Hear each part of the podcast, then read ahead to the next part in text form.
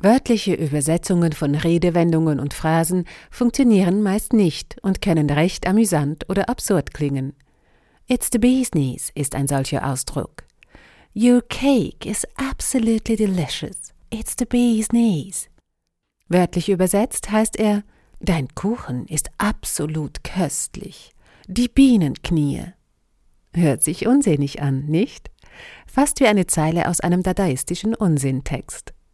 Tatsächlich wurde der Ausdruck in den Roaring Twenties geprägt.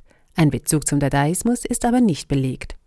Der Dadaismus flackerte in der Kunstszene New Yorks nur für eine sehr kurze Zeit auf. Er wurde von Exilkünstlern aus Europa importiert. Einer der wenigen und einziger in Amerika geborene Künstler, der sich dem Dada zuwandte, war Man Ray. Er sagte später, es habe nie so etwas wie New York Dada gegeben, weil, Zitat, die Idee des Skandals und der Provokation als eines der Prinzipien von Dada dem amerikanischen Geist völlig fremd gewesen sei. Die Nonsenssprache, die in dieser Zeit aufkam, entsprang vielmehr der Lust auf betäubende Partylaune. Um den entbehrungsreichen Kriegsjahren zu entkommen, stürzte man sich ins frenetische Partyleben, das unter anderem kuriose Worterfindungen hervorbrachte. Ausrufe wie The Cat's Pajamas oder It's the Snake's Hips oder eben The Bee's Knees wurden zu Inwörtern dieser Zeit. Damit drückte man aus, wie außergewöhnlich toll oder unübertrefflich etwas oder jemand war. Mike is the best dancer on the floor, he's the bee's knees. Der Ausdruck the bee's knees hatte vor dieser Zeit eine andere Bedeutung. Er bezeichnete hauptsächlich etwas Nutzloses oder Unbedeutendes. Erstmals belegt wurde er in der ersten Hälfte des 18. Jahrhunderts. Es drängt sich die Frage auf, ob Bienen überhaupt Knie haben. In der Tat haben Bienen segmentierte Beine, die durch Gelenke verbunden sind. Somit gibt es streng genommen etwas wie ein Äquivalent zum menschlichen Knie. Interessant ist, dass die drei Beinpaare der Honigbiene unterschiedlich spezialisiert sind. Während Beinpaar 2 normale Laufbeine sind, besitzt Beinpaar 1 eine typische Putzrinne für die Fühler.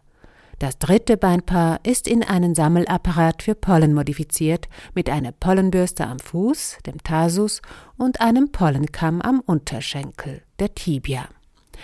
Die Pollensäckchen an den Beinpaaren sind zu sehen, und eine von Etymologen nicht sehr weit unterstützte Theorie besagt, dass der Ausdruck the bee's ihren Ursprung daher hat, dass die wertvollste Fracht der Bienen an den Bienenknien hängt und Bienenknie deshalb so toll sind. Doch wie übersetzen wir diesen Ausruf der Anerkennung ins Deutsche? Ein zugegebenermaßen heutzutage nicht mehr oft verwendete, wenngleich interessanter Ausdruck ist das Nonplusultra.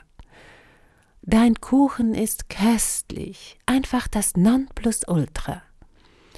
Das Nonplusultra kommt aus dem Lateinischen und bedeutet nicht mehr weiter oder nicht darüber hinaus. Die letztere Bedeutung erklärt, wieso der Ausdruck für Dinge verwendet wird, die nicht übertroffen werden können. Der Überlieferung nach soll Herakles diesen Spruch am Ende der Welt, dort wo Gibraltar und Nordafrika das Mittelmeer begrenzen, angebracht haben, an den Säulen des Herakles. Die britische Enklave Melilla trägt den Spruch noch heute in ihrem Stadtwappen. Ein anderer, heutzutage öfter verwendeter Begeisterungsausruf als Nonplusultra ist Das ist der Hammer. Vielleicht machte der Hammer als schlagkräftiges Instrument diesen zum Symbol für etwas besonders Eindrucksvolles. Bekannt ist dieser Ausruf bereits seit den 60er Jahren des 20. Jahrhunderts und ist bis heute beliebt. Dein Kuchen ist köstlich, einfach der Hammer.